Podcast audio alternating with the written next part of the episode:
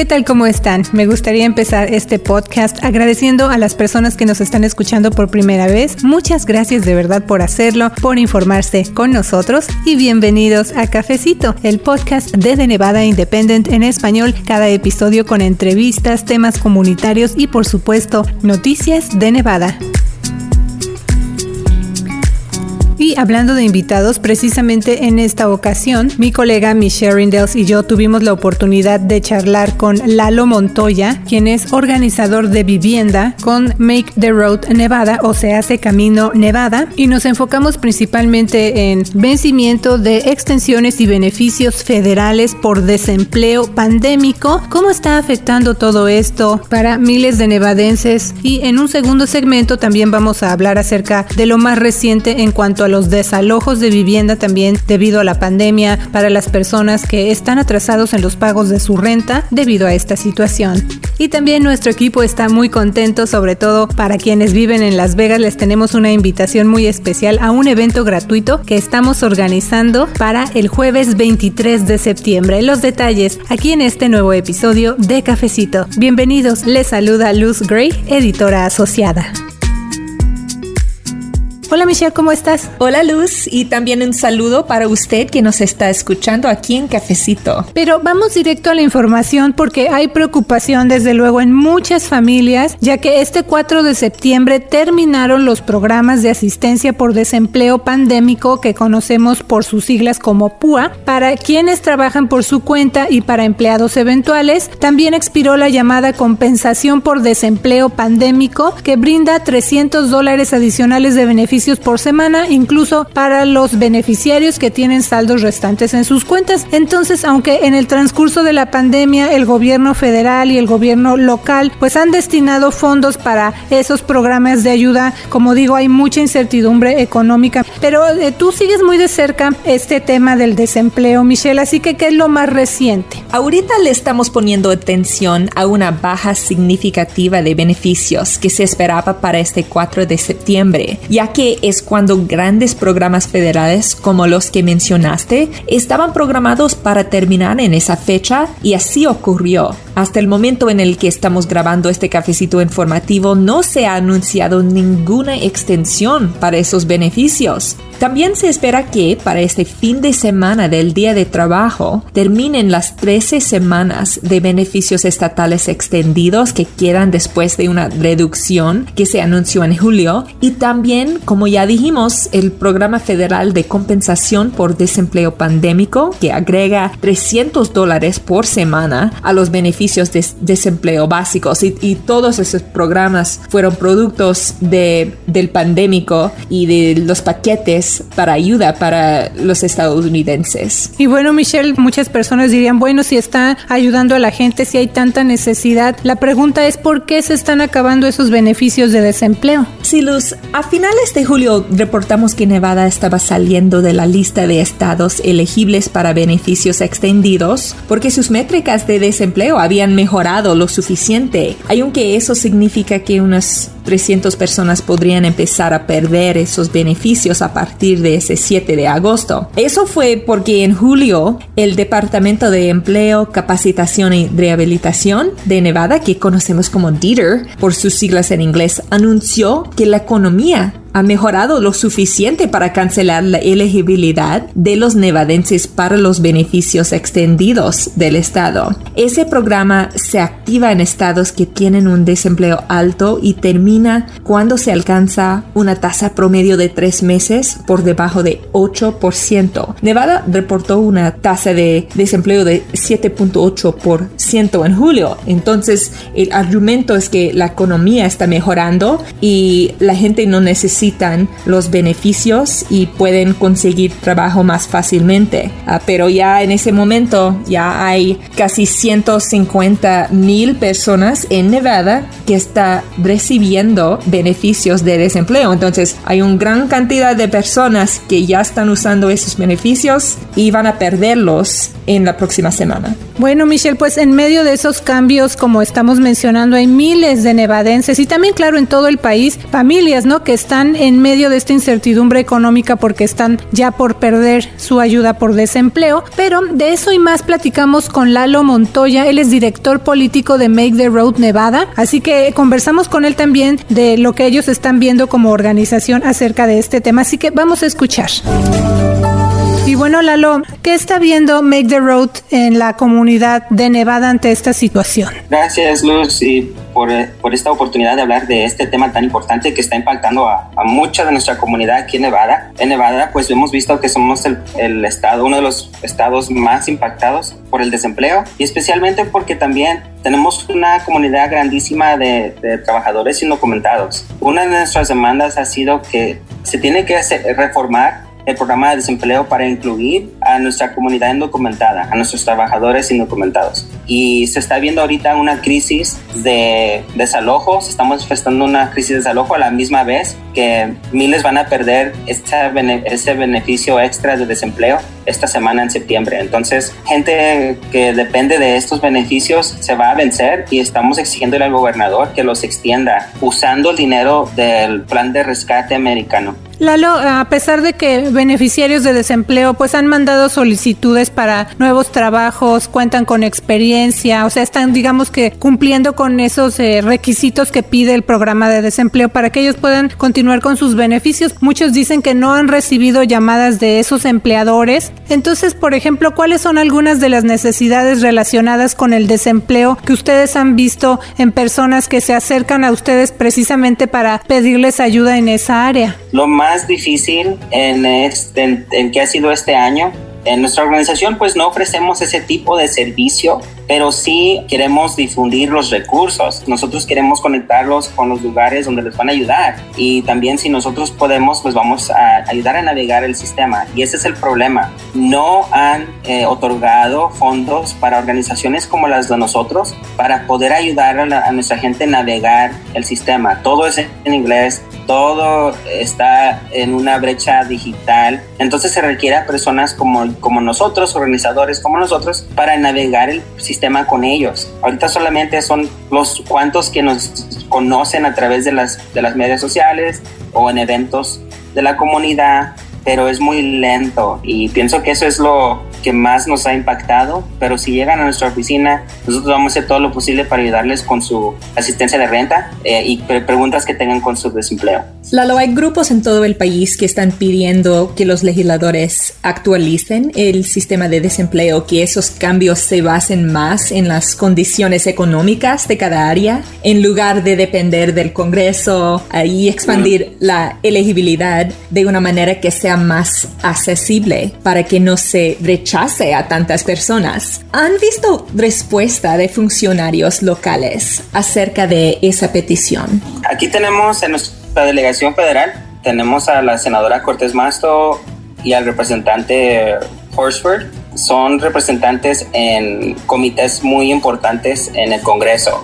Nosotros creemos que necesitamos un programa de desempleo que le garantice a toda persona la oportunidad de poder aplicar para el sistema de desempleo, no importa dónde vivan, pero para que eso pase necesitamos, en nuestra opinión, fuertes estándares o expectativas de cómo debe funcionar un programa de desempleo. Entonces, se tiene que responsabilizar a nuestros funcionarios nuestros representantes en a nivel federal, pero también a nivel local. El programa de desempleo ya estaba, ya había sido difundido por los republicanos anteriores. Entonces, cuando llegó el gobernador Sisolak y llegó esta crisis, no estaban preparados el programa. Entonces tiene que modernizar el sistema de desempleo y esta um, representante Horsford sí ha empujado para modernizarlo, pero no es suficiente. La expectativa tiene que ser que todo trabajador, con o sin papeles, si estás trabajando, debe ser cubierto en un programa de desempleo. Eso es el punto de esto pero lo han hecho como el villano.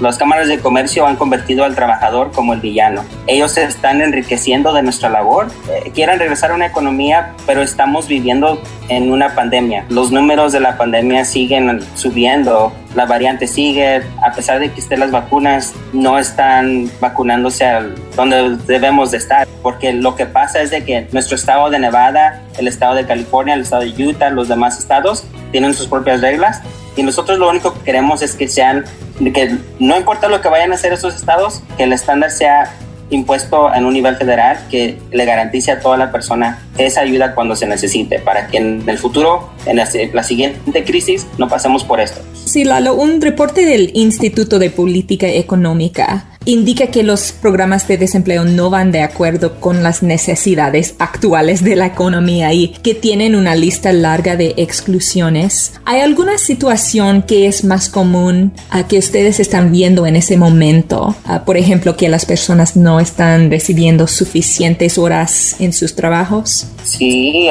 sabe que acabo de yo de conocer a una persona que solamente le estaban dando tres horas a la semana. Como no hemos llegado a una economía normal, todo es más lento. Entonces, sí se están aprovechando de nuestros trabajadores porque no han aumentado el salario, no han hecho los lugares de trabajo más eh, seguros para nuestra gente. Muchas de nuestras familias pues tienen niños menores de, de 12 años que no existe una vacuna todavía para ellos. Muchos papás no pueden ir al trabajo consistentemente porque sus niños están enfermando. Aunque no sea COVID, se están enfermando de otros gérmenes.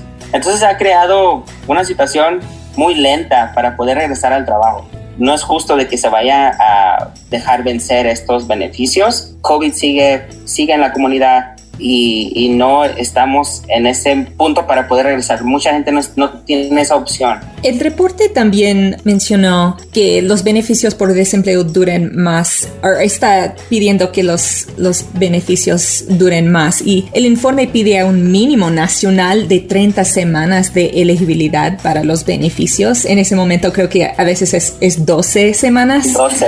¿Ustedes consideran que se debería subir la cantidad de dinero en los beneficios de desempleo y cómo creen que eso ayudaría a las personas que los reciban? Bueno, se debe de subir la cantidad de semanas que se va a otorgar, se debe de, de subir los salarios como vemos es que los ciudadanos sí tienen muchas más opciones. También trabajamos con muchas personas que no tienen nada de un sistema que esté allí para ellos. Tenemos una comunidad inmigrante indocumentada grandísima. Entonces se necesita algo que también cubra a nuestros trabajadores excluidos. No es suficiente extender semanas, tenemos que ser más inclusivos. Hay una, existe la brecha digital, existe la brecha del el idioma y mucha gente se dio por vencido y nunca aplicó o intentó, pero ya se salió. Entonces ahorita están tomando trabajos que no son seguros para ellos y están prolongando el tiempo de esta pandemia. Sí, Lalo, también ¿Cómo cree usted que pueda afectar a Nevada el fin de los beneficios por desempleo debido a la pandemia? Ya nos han mencionado algunas características y necesidades que han visto en, en la comunidad, pero pues ¿cómo cree usted que va a afectar al estado de Nevada este fin de los beneficios? El fin de los beneficios de desempleo aunque digan la gente, porque sí, yo veo mi, con mi mamá, ella estaba frustrada, ¿no? Fue a un restaurante, dice, no hay nadie en el restaurante, no hay nadie trabajando. Le digo, mom, es que no estamos listos para regresar. La pandemia nos está afectando a todos diferente.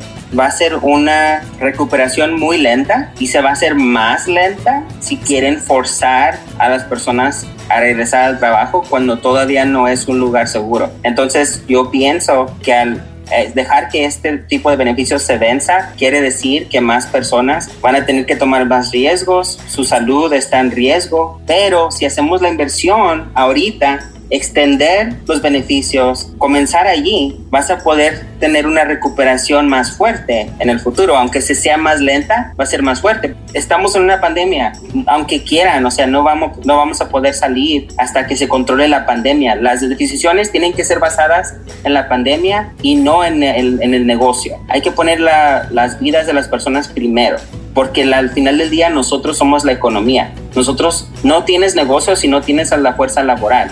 Entonces tienes que proteger a tus trabajadores. Si ese no es el enfoque, solo vamos a prolongar esta situación, eh, el, la incertidumbre. Lalo, ¿hay algo más que le gustaría agregar? No, muchas gracias por la oportunidad y decirle a la gente de que existe nuestra organización, se hace Camino Nevada, para conectarlos a los recursos, para ayudarle a navegar estos sistemas y pues aquí estamos para servirle. Pues claro que sí, Lalo, muchas gracias. Vamos a seguir muy pendientes para informar acerca de lo que pasa con los beneficios de desempleo en Nevada. Así que gracias a Lalo Montoya, organizador de viviendas con Make the Road Nevada. Gracias. Pero bueno, como le mencionamos al principio de este cafecito informativo, también tenemos noticias acerca de lo que está pasando con el tema de los desalojos de vivienda. Vamos a recordar un poco los cambios más recientes para que entendamos mejor de qué se trata y por qué estamos informándole acerca de esto y pues cómo afecta también, ¿no? Entonces, hace un par de semanas, la Corte Suprema de los Estados Unidos indicó que los Centros para el Control y la Prevención de Enfermedades, que conocemos como CDC por sus siglas en inglés, pues no tenían autoridad para extender la moratoria de desalojos federal sin tener una autorización específica del Congreso según la ley federal. Así es, Luz. Hay que recordar que cuando la moratoria federal expiró el 31 de julio, poco después los CDC extendieron esa moratoria hasta el 3 de octubre para evitar desalojos de vivienda debido a los efectos económicos de la pandemia. Así es, esa era una medida para que quienes están atrasados en los pagos de su renta no fueran desalojados de sus hogares y también para darles tiempo a que se pusieran al corriente con esos pagos mediante los fondos disponibles que otorga el gobierno federal. Esa extensión de la prohibición de desalojos de los CDC estaba programada para durar 60 días, es decir, que iba a terminar ese 3 de octubre y era válida para áreas con niveles altos de transmisión comunitaria COVID-19, incluyendo algunos condados de Nevada, incluso el condado Clark y condado Washoe y, los grandes condados de Nevada. Como ya mencionamos hace unos días, jueces federales rechazaron los argumentos de la administración del presidente Joe Biden en apoyo de la autoridad de los CDC. Y para tener un panorama más amplio de los efectos de ese cambio reciente en miles de familias, se calcula que 61 mil hogares o el 12% de los hogares de inquilinos en Nevada están atrasados con su pago de renta debido a las consecuencias económicas del COVID-19. Así es, pero entonces ahora que se da esta noticia de la suspensión de la moratoria federal, ¿qué va a pasar en Nevada en el caso de personas que están enfrentando riesgo de que los desalojen de su vivienda por no pagar la renta debido a la pandemia? Silus, nuestros compañeros Tabitha Mueller y Humberto Sánchez entrevistaron recientemente a defensores de la vivienda en Nevada, quienes les indicaron que a pesar de esa suspensión de la prohibición federal de desalojos, las personas no deben entrar en pánico, ya que hay una ley en Nevada que les brinda protección. Se trata de AB 486, que es una de las iniciativas que salió de la legislatura en ese año para prevenir que los inquilinos sean desalojados de su vivienda por no pagar la renta, mientras que estén buscando activamente ayuda para ponerse al corriente con los pagos. El propietario no coopere con el proceso o el propietario se haya negado a aceptar la ayuda para el alquiler. Sí, entonces recuerde, de acuerdo con la medida de prevención de desalojos de Nevada, los inquilinos no pueden ser desalojados por no pagar la renta siempre que estén buscando de manera activa la ayuda para el alquiler o si el propietario no está cooperando con el proceso de asistencia para la renta o si se ha negado a aceptar esta ayuda para el alquiler. La ley también establece un camino para los propietarios que buscan recuperar las rentas perdidas debido a la pandemia. Así es, la ley AB 486 de Nevada crea una causa de acción contra los propietarios que no cooperan con el proceso de ayuda para el pago de renta y también agregó protección de mediación, que es una alternativa para que propietarios e inquilinos pueden llegar a un acuerdo. Hace poco platicamos al respecto con el abogado Enrique Acuña del Centro de Ayuda Legal del Sur de Nevada. Vamos a escuchar lo que nos dijo sobre qué es el proceso de mediación. Es una protección muy fuerte aquí en Nevada, que es una ley que pasó fines del año pasado donde un inquilino, si está atrasado en su renta, puede decidir ir a mediación y, mediación es cuando se presenta el inquilino, el propietario, con una tercera persona, normalmente un abogado contratado por la corte para asistir a esas partes y llegar a un acuerdo para permitir al inquilino pagar su renta atrasada. Y es un proceso que se puede utilizar junto con el proceso de CHAP para recibir asistencia financiera para pagar su renta atrasada o se puede utilizar aparte de eso. Si un, un inquilino sabe que nomás está atrasado un poco de dinero y necesitan seis, nueve meses para llegar al día con, con su atraso, luego pueden pedir mediación para buscar asistencia para llegar a ese acuerdo. Y si llega a un acuerdo para pagar ese atraso, luego se cancela el caso de desalojo y el inquilino continúa en posesión de la habitación pagando su renta y luego el atraso conforme el acuerdo que se hizo uh, con el propietario y, y, es, un, es una asistencia muy muy importante que personas también pueden utilizar para pagar renta atrasada. Así que cuando usted oiga acerca de CHAP, recuerde que se trata del programa de asistencia de vivienda del condado Clark. Usted se puede comunicar al 702-455-4071 o también visitar el sitio de internet chap.clarkcountynb.gov. Así es, Luz. Necesita recordar que hay millones de dólares del gobierno federal para ayudar a los inquilinos que están atrasados en la renta. Necesitan aplicar a ese programa, se llama CHAP, para esa ayuda. Ya que estamos hablando acerca de los recursos disponibles, si usted necesita ayuda gratuita en un caso de un desalojo de vivienda o paga de rentas atrasadas debido a la pandemia, también puede acudir al Centro de Ayuda Legal del sur de Nevada, Legal Aid Center de Southern Nevada, llamando al 702-387-386-1070 o visitando su sitio de internet lacsn.org.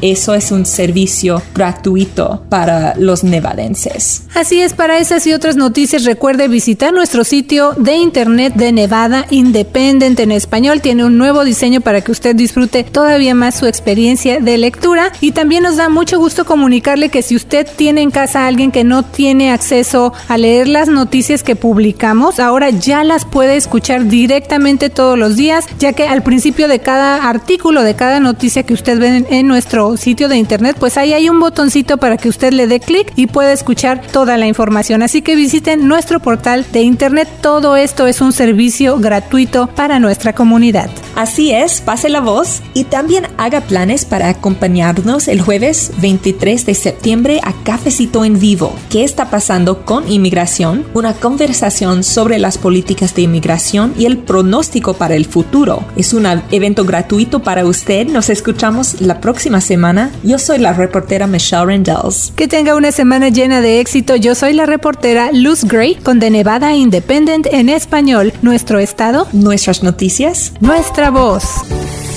de Nevada Independent en español, su sitio de noticias en Internet, le invita a su evento gratuito Cafecito en Vivo. ¿Qué está pasando con inmigración? Una conversación sobre las políticas de inmigración y su pronóstico para el futuro con las abogadas Katia Quiroz y Marta Menéndez. Acompáñenos el jueves 23 de septiembre a las 8 a.m. en el mercado, dentro de The Boulevard Mall del 3528 Sur Maryland Parkway. Habrá desayuno gratis para las primeras 100 personas que se registren. Cafecito en Vivo. ¿Qué está está pasando con inmigración. Evento gratuito conducido por las periodistas Luz Gray y Michelle Rindels. Jueves 23 de septiembre a las 8 a.m. en el mercado dentro de The Boulevard Mall. Cafecito en vivo. ¿Qué está pasando con inmigración? Tómese un cafecito en vivo con The Nevada Independent en español. Nuestro estado, nuestras noticias, nuestra voz. Patrocinado por la familia Stoldal y la Cámara Latina de Comercio.